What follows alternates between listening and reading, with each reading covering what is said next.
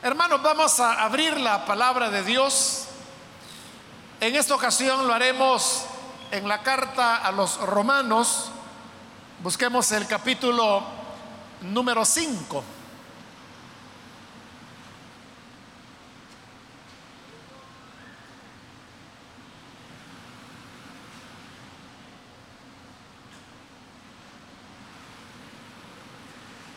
Dice la palabra de Dios en Romanos capítulo 5, el versículo 6. A la verdad, como éramos incapaces de salvarnos, en el tiempo señalado, Cristo murió por los malvados. Leamos una vez más el versículo a la verdad, como éramos incapaces de salvarnos, en el tiempo señalado, Cristo murió por los malvados. Amén. Solo eso leemos, hermanos, pueden tomar sus asientos, por favor.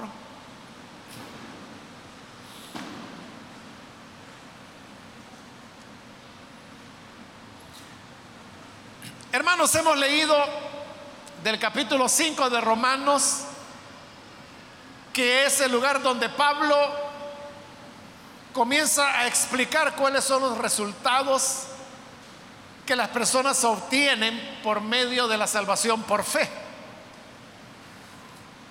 Y como parte de la enseñanza que él está desarrollando, él repite ciertos elementos que ha desarrollado en los capítulos anteriores pero como es un tema tan importante, nunca estaba de más insistir en los elementos fundamentales. De ahí que el versículo 6 que acabamos de leer nos dice en realidad cuál es la condición del ser humano. Porque dice, como éramos incapaces de salvarnos. Ahí está en una sola frase corta Resumida, ¿cuál es la realidad espiritual de nosotros después de, la caída de Adán? Terminamos siendo incapaces de salvarnos por nosotros mismos. Todo comenzó cuando el Señor colocó a Adán y a Eva en el huerto, en Edén, y les dijo que podían comer de, todo árbol que había en el jardín, excepto de un solo árbol que era el del conocimiento del bien y del mal. Les dijo, de él no van a comer. Porque cuando coman de ese árbol, en verdad les digo que van a morir. Pero sabemos que tanto el hombre como la mujer sucumbieron ante la tentación de Satanás y ambos terminaron comiendo del árbol del conocimiento del bien y del mal. Como consecuencia vino lo que Dios había dicho que iba a venir. El día que coman de él, en verdad les digo que van a morir. Y eso fue lo que ocurrió. En primer lugar, de manera inmediata, el ser humano murió espiritualmente. Aunque Adán y Eva siguieron viviendo todavía por varios siglos más. Al final ellos habrían de morir físicamente, lo cual sería ya una segunda muerte. La primera había sido la muerte espiritual que se produjo en el instante mismo de comer del fruto prohibido. Luego la muerte física, como digo, algunos siglos después. Y luego vendría la tercera muerte, que es ya la muerte eterna, la condenación de la cual Adán y Eva se libraron precisamente por medio de la fe. Pero desde esa caída, en desobediencia del ser humano, es cuando comenzó el problema del pecado entre la humanidad. Muy pronto Adán y Eva tuvieron que cosechar esas consecuencias, no en ellos principalmente, sino que en sus hijos, ellos habían tenido primero un hijo que se llamó Caín, y luego tuvieron un segundo hijo que se llamó Abel. Tanto Abel como Caín habían nacido en pecado porque estaban heredando de sus padres, Adán y Eva, la muerte espiritual que ellos ya llevaban internamente. De manera que la inclinación, tanto de Caín como Abel, era hacia el mal. Y tratando de resolver el problema de pecado que ambos tenían, comenzaron a ofrecer a Dios sacrificios con el propósito de reconciliarse con Él.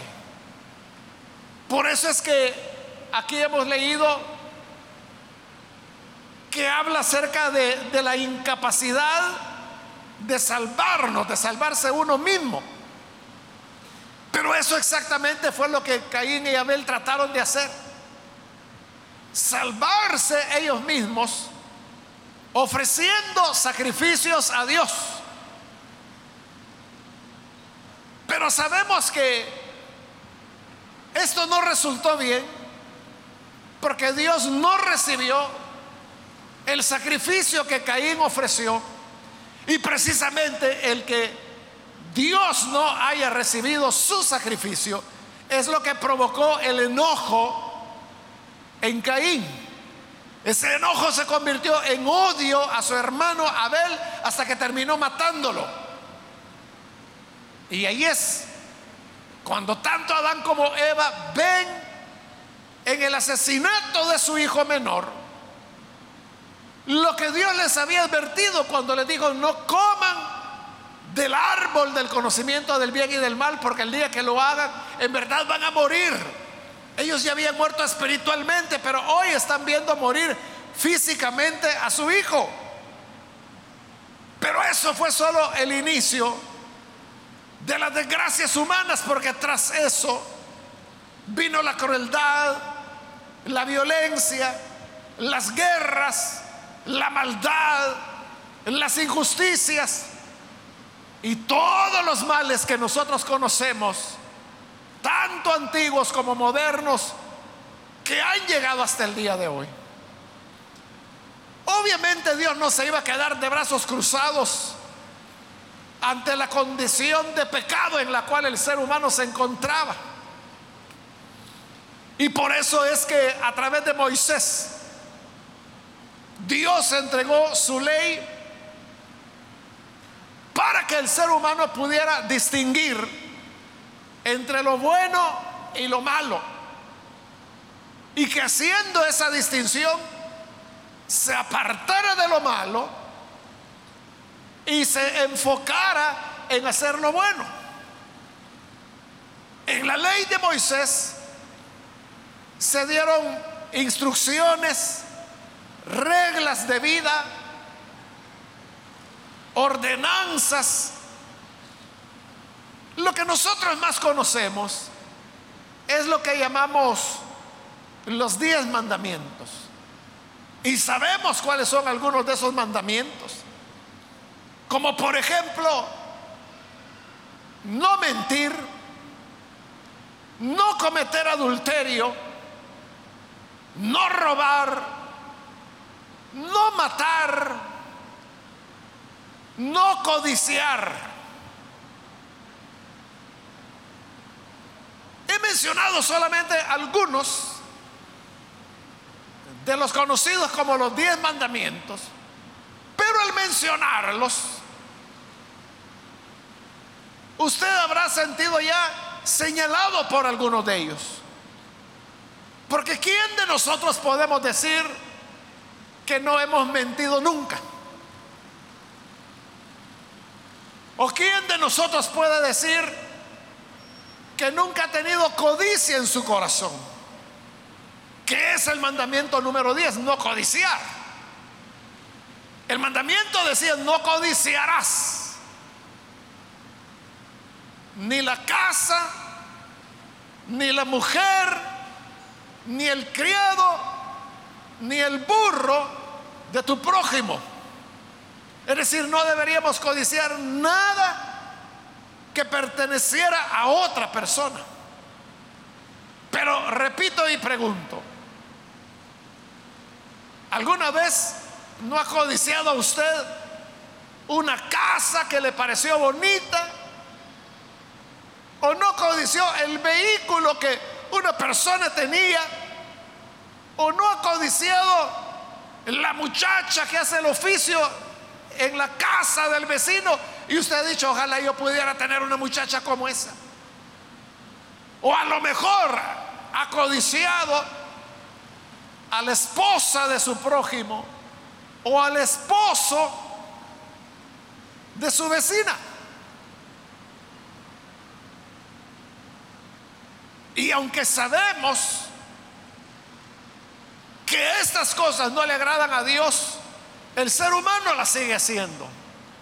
Pablo mismo, dos capítulos más adelante, él va a contar su experiencia. Y él dice que él no sabía que codiciar era malo. Y él codiciaba la casa del vecino, codiciaba el criado que tenía, codiciaba el burro que tenía el vecino.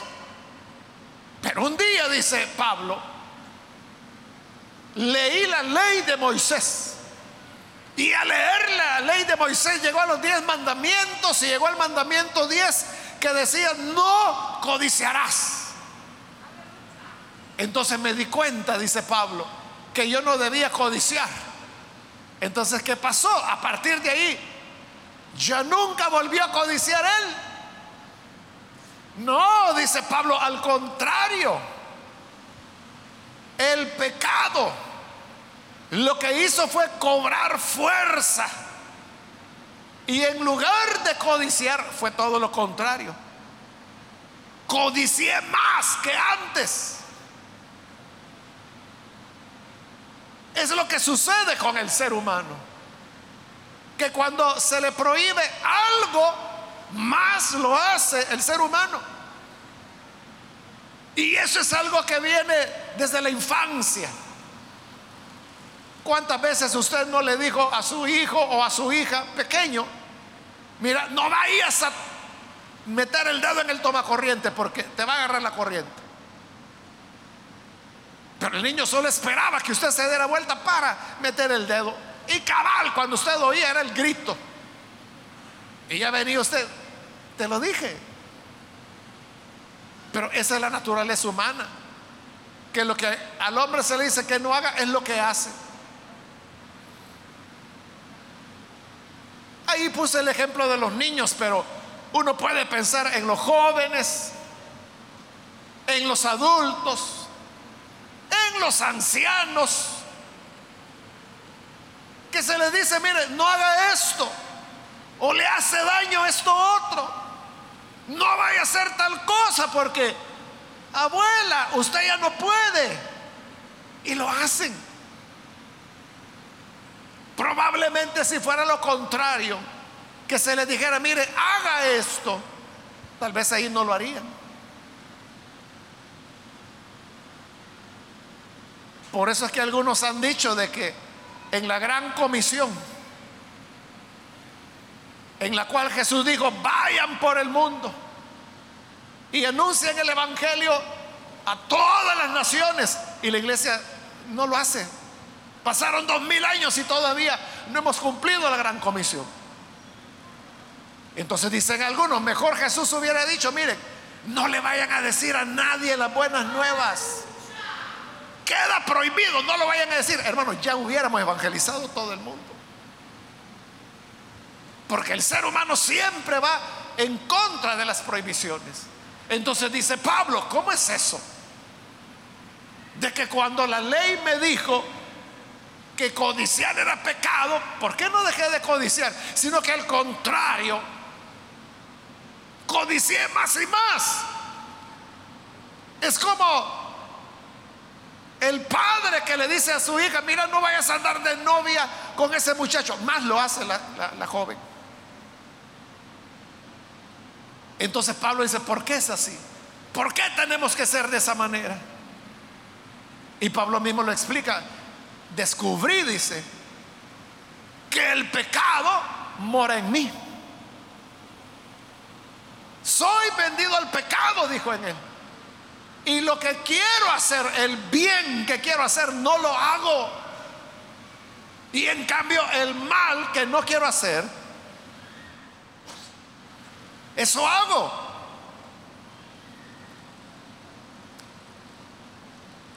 Ahí es donde está la incapacidad de la cual está hablando en este versículo cuando dice, éramos incapaces de salvarnos. No podemos salvarnos por nosotros mismos. No podemos dejar de hacer el mal que sabemos que no hay que hacer. Probablemente usted es una persona que se habituó al licor o al tabaco o tal vez a las drogas. Pero usted ha dicho, no, yo tomo cuando estoy con mis amigos. Fumo porque me gusta hacerlo después de comer, me fumo un cigarro. O el que usa drogas dice, sí es cierto, pero yo las tengo bajo control. En el momento que yo quiera dejarlas, las voy a dejar. El problema es cuando llega ese momento. Y que dice, hoy las voy a dejar. Ahí es cuando se da cuenta que es incapaz. Es la palabra que Pablo está usando acá. A la verdad, éramos incapaces de salvarnos. Ahí es cuando el ser humano se da cuenta que es incapaz de dejar el licor, es incapaz de dejar el tabaco, es incapaz de dejar la droga o lo que sea. Es incapaz de terminar con una relación inconveniente. Y cuando el ser humano quiere luchar por vencer los malos hábitos, por apartarse del pecado, apartarse del mal, descubrimos, como dice Pablo, que el pecado mora en nosotros. Y que el mal que ya no queremos hacer, ese es el que hacemos siempre. El bien que queremos hacer nos proponemos hoy. Hoy sí, a partir de este año yo llevaré una vida diferente. Hoy sí voy a cambiar. Más tarde en decirlo que en fracasar en el intento. A lo mejor usted ha oído hablar de eso que se habla siempre en esta época del año. Los propósitos de nuevo año. Y es que las personas dicen, bueno, en este nuevo año yo voy a, a cambiar esto. En este nuevo año me propongo hacer ejercicio o me propongo estudiar más o me propongo bajar de peso o me propongo comer más saludable, me propongo cuidar más mi salud o me propongo dejar el tabaco, me propongo dejar la relación de adulterio en la cual estoy, ya no quiero hacer sufrir a mi señora. Pero sabe lo que las estadísticas muestran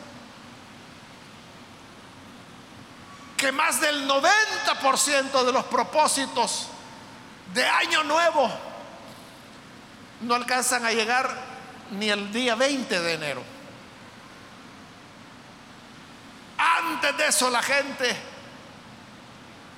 olvida sus propósitos, porque descubre que no puede, que no puede salir adelante, porque ahí dice, éramos incapaces de salvarnos por nosotros mismos.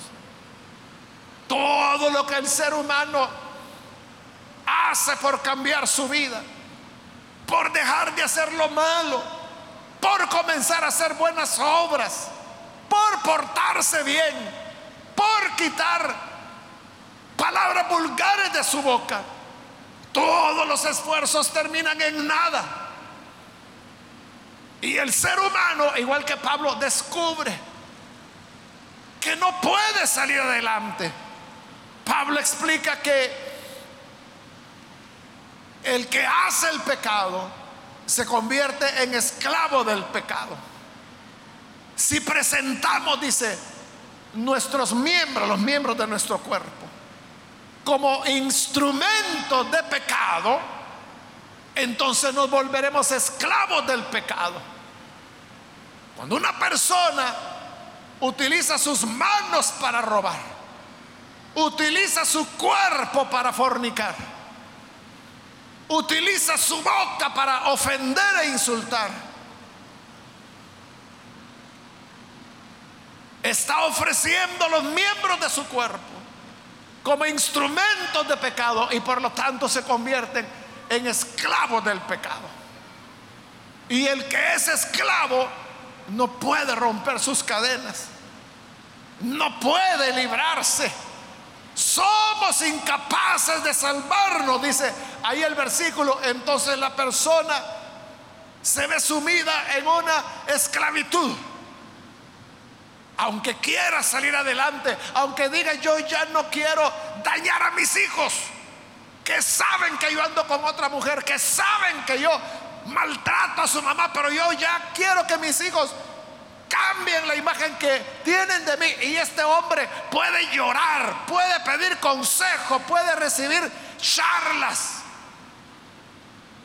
pero seguirá siendo incapaz de salir de la situación en la cual se encuentra.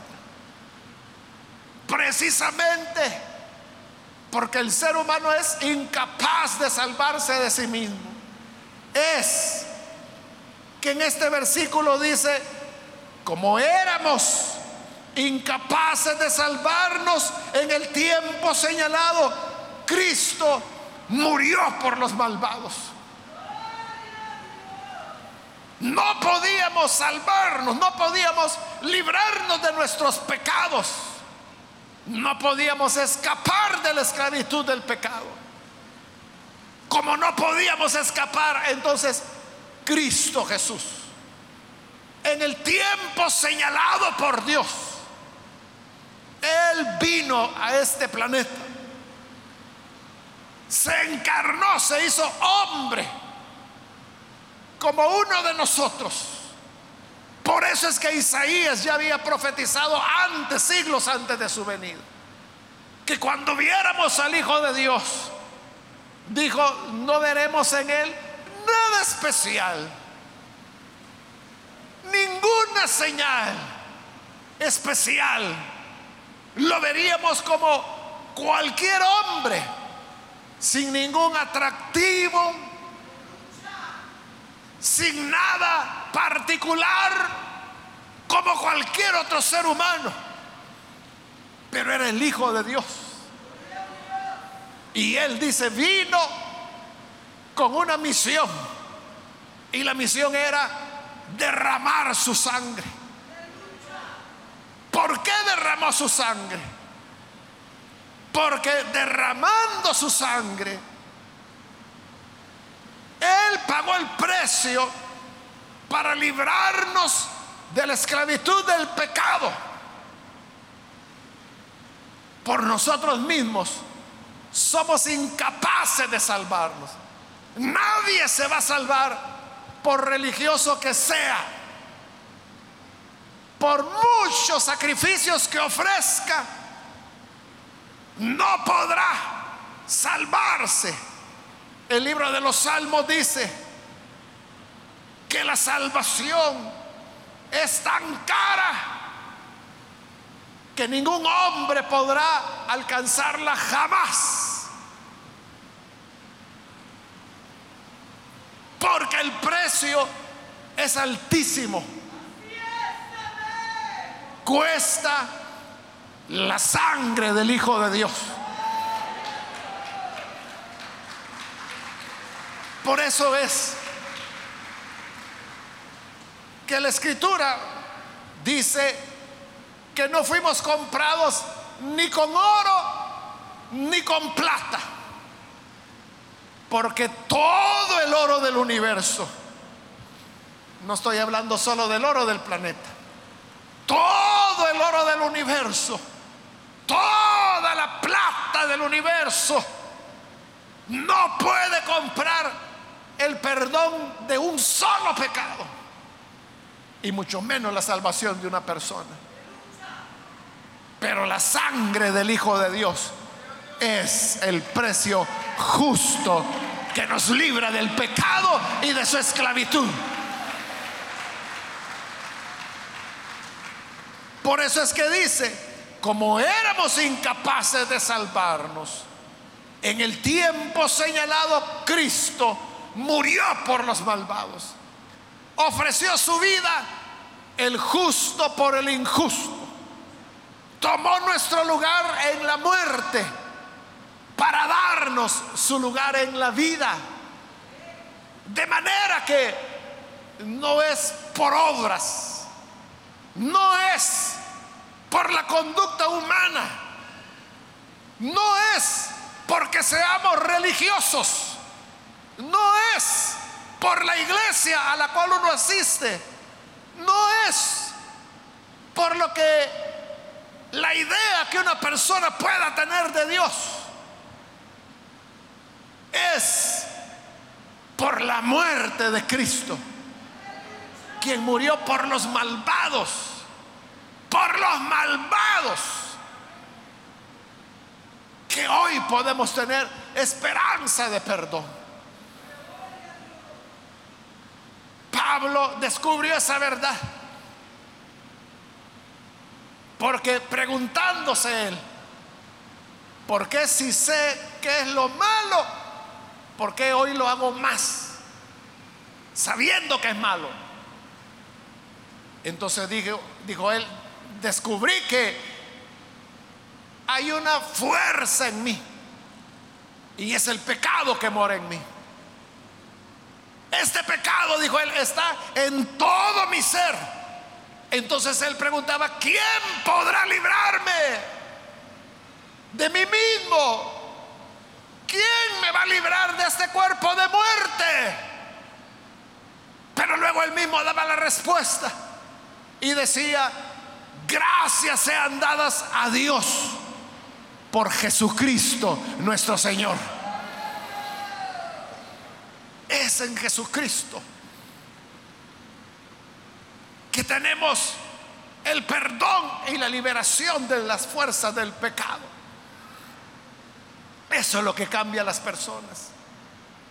No es como la gente observa, o sea, porque la gente ve. Entonces la gente dice, mire, mire el fulano, mire la mengana. Desde que comenzó a ir a esa iglesia, mire cómo ha cambiado. Mire cómo es de diferente. Se recuerda cómo esa señora era terrible, mal hablada. Y mire ahora, desde que comenzó a ir a esa iglesia, cambió. Porque eso es lo que la gente ve. Pero no es el ir a la iglesia lo que cambió a esa señora. No es que entró a la religión lo que cambió a determinado hombre. No es eso. Algunos piensan, ah, es que ese pastor ha de ser psicólogo, ha de dar buenas charlas, porque mire cómo cambia la gente, ha de dar buenos consejos. Pero no hay charla que pueda cambiar al ser humano. No hay buenos consejos que puedan cambiar al ser humano. Eso usted lo ha comprobado con sus mismos hijos, sus mismas hijas. ¿Cuántos consejos no le ha dado? y no hacen caso. Es así como usted le dice, por este oído te entra y por este te sale. Así es, porque no son los consejos, no son las charlas, no es de que el predicador es psicólogo y que por eso sabe manipular las emociones de las personas, no es eso. Es Cristo Jesús, quien murió por los malvados. Es la sangre que Él derramó, la que nos limpia de toda maldad. Por nosotros mismos somos incapaces de mejorar. Por eso es una fantasía. Cuando las personas dicen, mire, sí, a mí, a mí me gusta el Evangelio. Y yo sé, yo sé que un día voy a querer en Cristo, pero no hoy. Es que primero quiero cambiar. Primero quiero arreglar ciertas cosas en mi vida que yo sé que están mal. Jamás lo va a hacer. Jamás lo hará es que si tú puedes arreglar tu vida por ti mismo, ¿para qué necesitas a Jesús? ¿Para qué necesitas un Salvador? Si puedes salvarte por ti mismo, ¿para qué necesitas del Evangelio? Tú eres tu Salvador, tú eres el que puedes cambiar, tú eres el que puede hacer las cosas diferentes. Pero no es así, sino que dice el versículo que hemos leído, como éramos incapaces de salvarnos en el tiempo señalado, Cristo Jesús murió por los malvados. Porque no había otra opción. Jesús murió en la cruz. No porque Judas lo haya traicionado. No por la cobardía de sus apóstoles que huyeron. No por el egoísmo de Pilato que lo condenó con tal de preservar su posición de poder. Nada de eso lo condenó. Jesús lo dijo. Nadie me quita la vida. Soy yo quien la pongo. Tengo poder para dar mi vida y tengo poder para volverla a tomar. Pero yo la voy a dar por la vida del mundo, para que todo aquel que en él crea no se pierda, no se condene, sino que pueda tener la vida eterna que él ofrece. Esa es la mejor prueba de que los seres humanos no podemos salvarnos por nosotros mismos. Somos incapaces. Y la prueba es esa que Dios tuvo que enviar a su Hijo. ¿Se recuerda la noche cuando Jesús sabía que sería capturado? Esa noche en el Getsemaní, en el huerto, él oró. Y al orar le dijo, Padre, si es posible que esta copa de sufrimiento pase sin que yo la beba por favor que pase. ¿Y pasó la copa? No. Porque Jesús dijo, si es posible. No era posible. No es posible que el ser humano se salve de ninguna otra manera. Si los seres humanos pudiéramos salvarnos por medio de la religión, por medio de ir a una iglesia, por medio de bautizarse de tal o cual manera, por medio de las oraciones. Si los seres humanos pudiéramos salvarnos por hacer buenas obras, entonces cuando Jesús oró, si es posible que pase esta copa, Dios le hubiera dicho, sí, está bien, entonces no la bebas, no pases por el dolor, que el hombre se salve haciendo buenas obras, portándose bien. Pero la respuesta fue, no, no es posible. No es posible que escapes al dolor. No es posible que el ser humano se pueda salvar sino solo a través de tu sacrificio. Ante esa respuesta es que Jesús dijo que se haga tu voluntad. Que se haga tu voluntad. Y la voluntad del Padre era esa. Que su Hijo ofreciera su vida y al día siguiente, a eso de las 3 de la tarde, Jesús estaba clavado en la cruz. Y estando clavado, él oró y dijo, perdónelos, porque no saben lo que hacen. Por ese sacrificio es que se abrió la puerta para el perdón de nuestros pecados. Y luego cuando Jesús supo que todas las profecías se habían cumplido, Él dando un gran grito, murió, entregó su vida. Y al morir, el velo del templo, la cortina que impedía la entrada de las personas a la presencia de Dios, dice la Biblia que se rompió de arriba abajo Quedó rota la cortina. El camino estaba abierto para que por el sacrificio de Cristo hoy podamos llegar delante del Padre.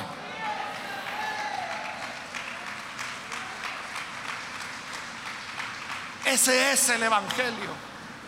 Esas son las buenas nuevas. Eso es lo que dice el versículo 6, a la verdad. Como éramos incapaces de salvarnos, en el tiempo señalado Cristo murió por los malvados.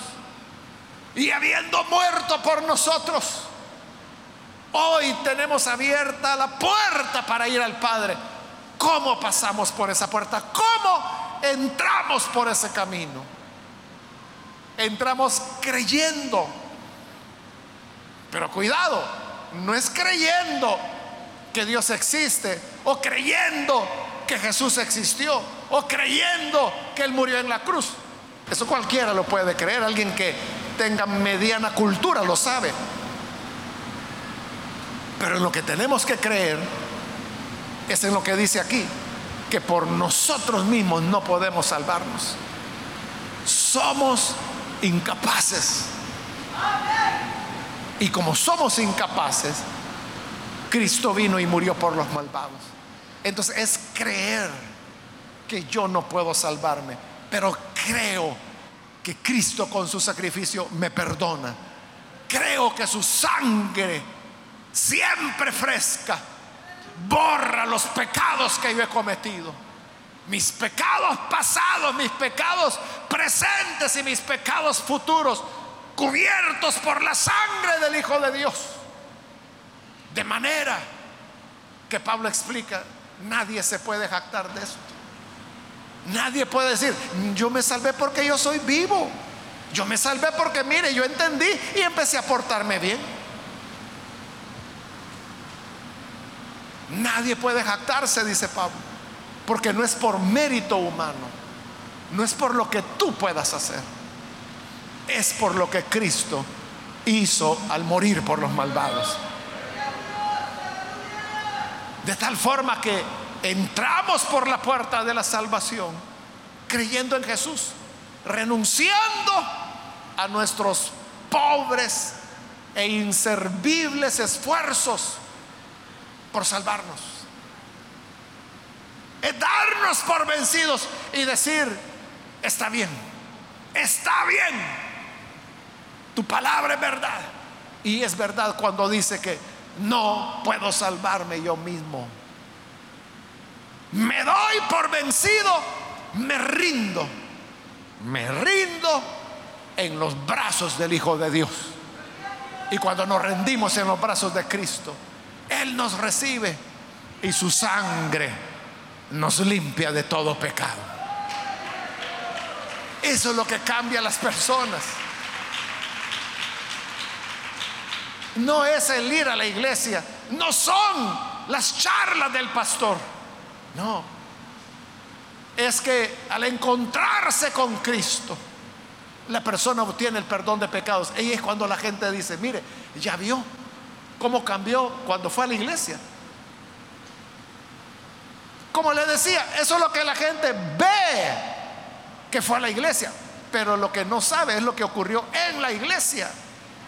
Y no es que el ir a la iglesia lo cambió. No es que los regaños del pastor le cambiaron. No, es que en la iglesia escuchó el evangelio que hoy estás escuchando tú. Y se rindieron en los brazos de Jesús. Si tú anhelas tener la vida, hoy es un buen día para que te rindas a Jesús, aquel que murió por ti y por mí y que así tengamos el perdón de los pecados. Vamos a orar, vamos a cerrar nuestros ojos. Pero antes de hacer la oración, yo quiero invitar a las personas que todavía no han recibido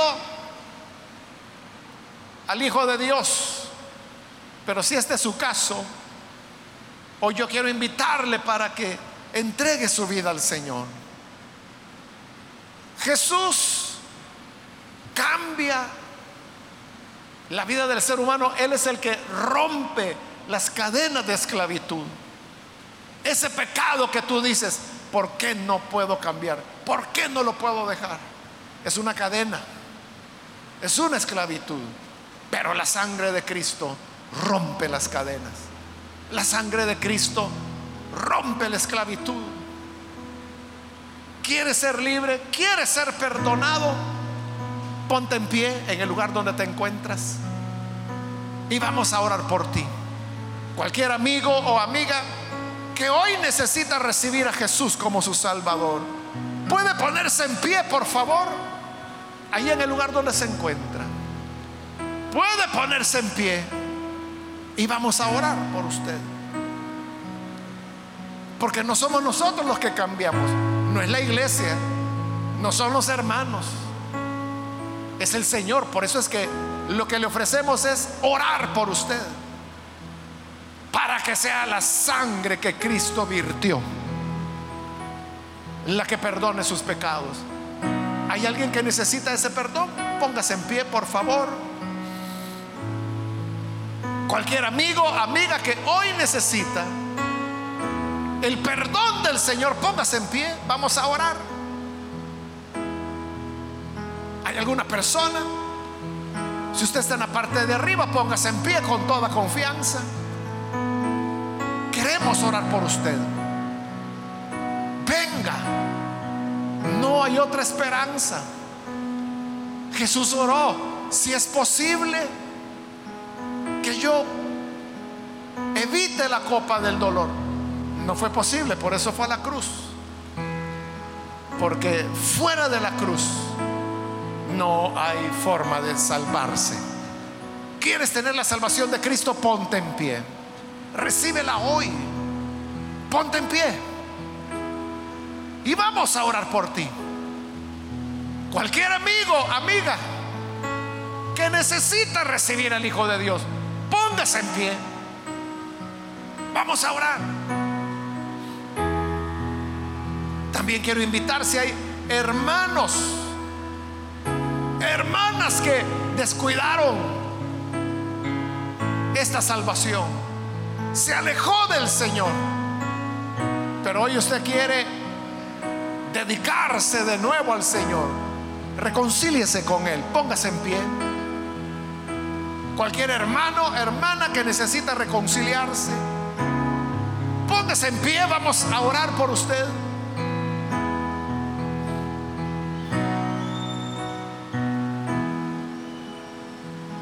algún hermano, hermana, que hoy necesita volver al Señor, póngase en pie. Hágalo. El Señor le, le, espera. Es Él quien le está llamando. Es Él quien le está invitando. Ven. Ven a Jesús. Ponte en pie. Y vamos a orar por ti.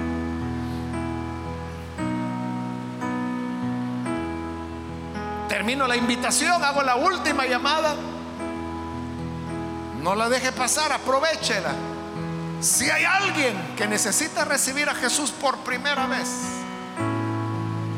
o necesita reconciliarse, póngase en pie. Venga Jesús.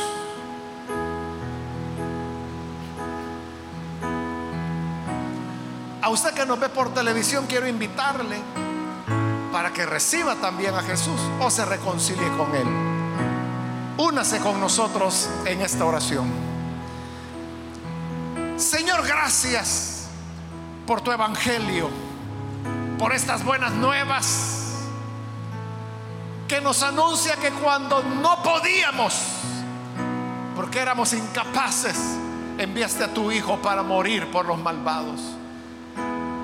Te pedimos por aquellos que a través de televisión, de radio o de internet, donde quiera que están viendo, pero que se unen a esta oración, cámbiale Señor, perdónales, dales una vida nueva,